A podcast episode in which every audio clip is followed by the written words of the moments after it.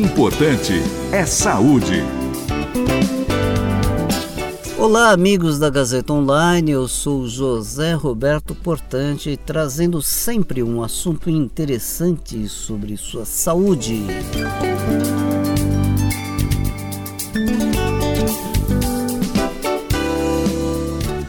E hoje, conforme eu prometido na semana anterior, vamos falar sobre paralisia infantil.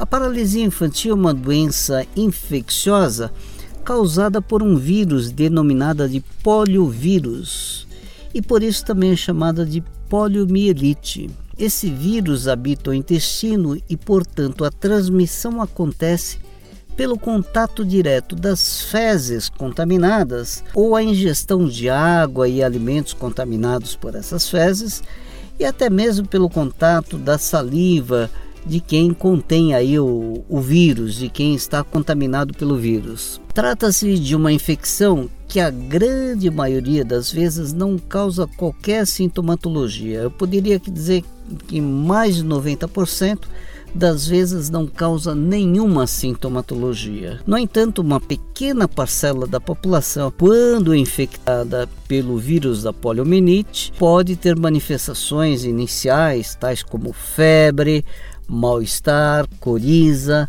vômitos, dor de cabeça, constipação intestinal. No entanto, em alguns casos, principalmente nas crianças, a doença não para por aí ela pode atingir também o sistema nervoso, a medula espinhal e também o cérebro.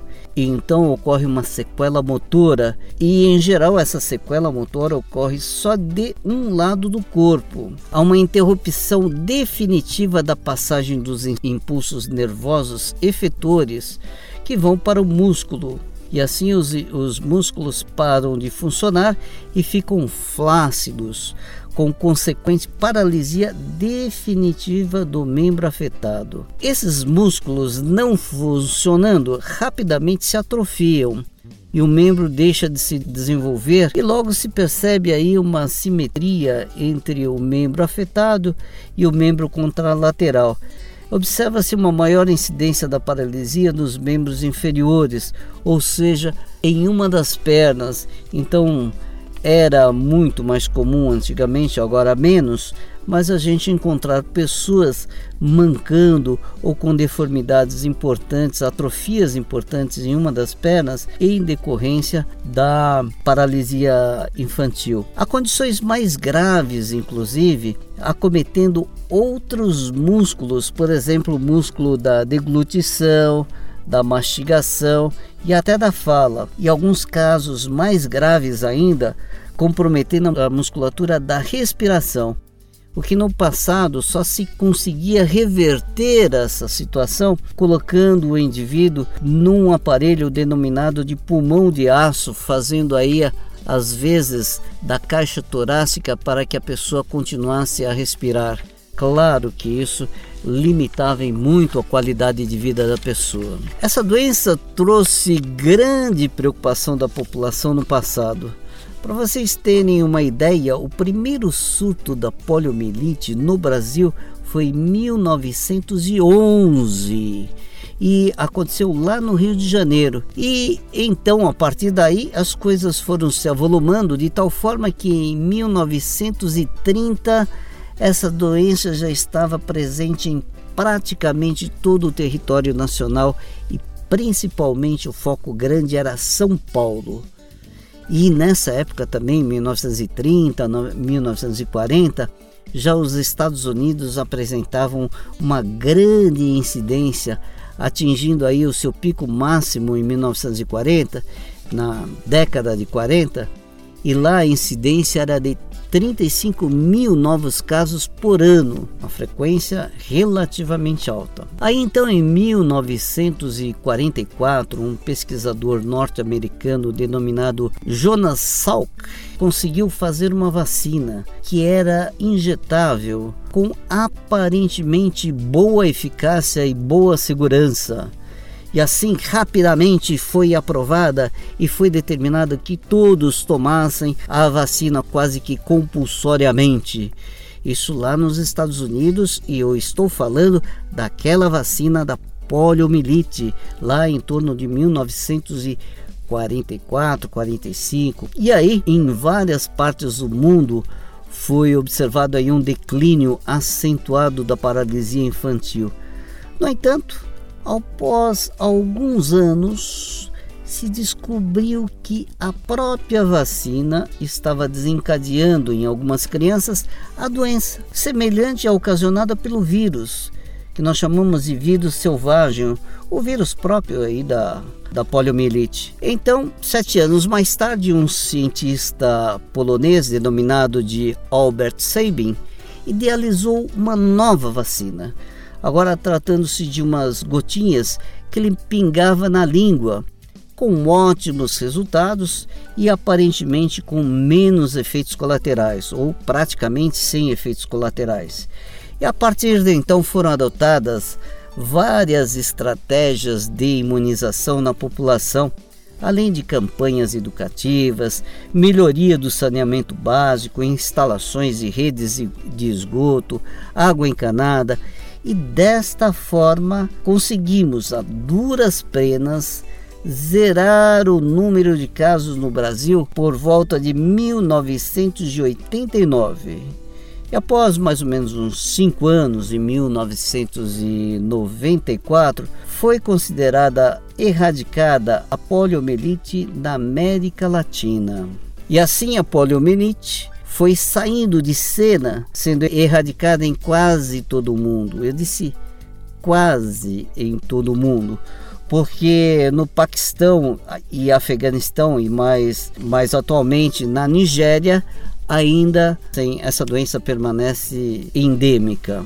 Na atualidade, no Brasil ainda se encontram algumas pessoas com sequelas da paralisia infantil, tendo em vista que o último caso ocorreu há 30 anos.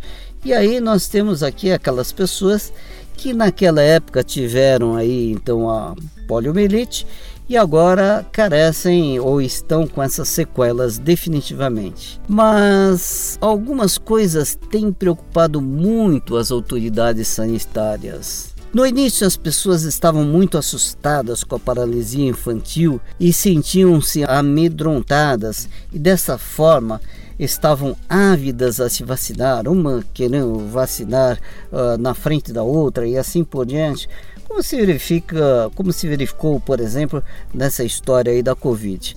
Então, as campanhas vacinais eram maciçamente aderidas, as pessoas aderiam muito à, à campanha. No entanto, com o passar do tempo, gradativamente a população foi esquecendo do terror que é essa doença e passaram a não dar tanta importância a vacinação da poliomielite, de tal forma que na última década de 2012, 2015, 2016, 17, não se, não se conseguiu ter a coberta, cobertura vacinal eficiente. Além do que, tivemos algumas doenças virais que vieram de forma bastante agressiva e também acabaram é, mudando o foco os, dos holofotes. Por exemplo, nos últimos anos nós tivemos aí a Covid, que foi um transtorno nacional, para não dizer mundial, e com isso as atenções foram voltadas para a Covid, se esquecendo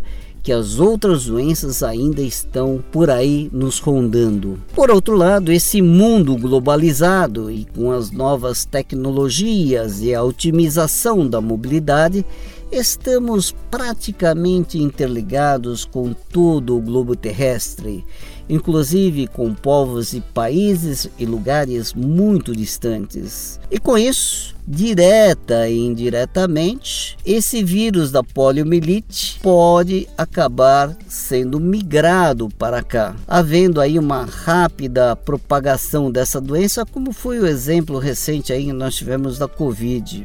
Então é bom que façamos a nossa parte. Leve o seu filho para vacinar. A vacina para a poliomielite ela é aplicada em crianças aos dois meses, aos quatro meses e aos seis meses.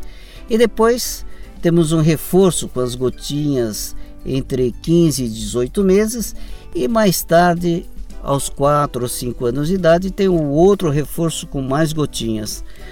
Não custa nada proteger quem amamos. Afinal, agora você sabe qual é o risco de não vacinar o seu filho. Então prove que você ama seu filho.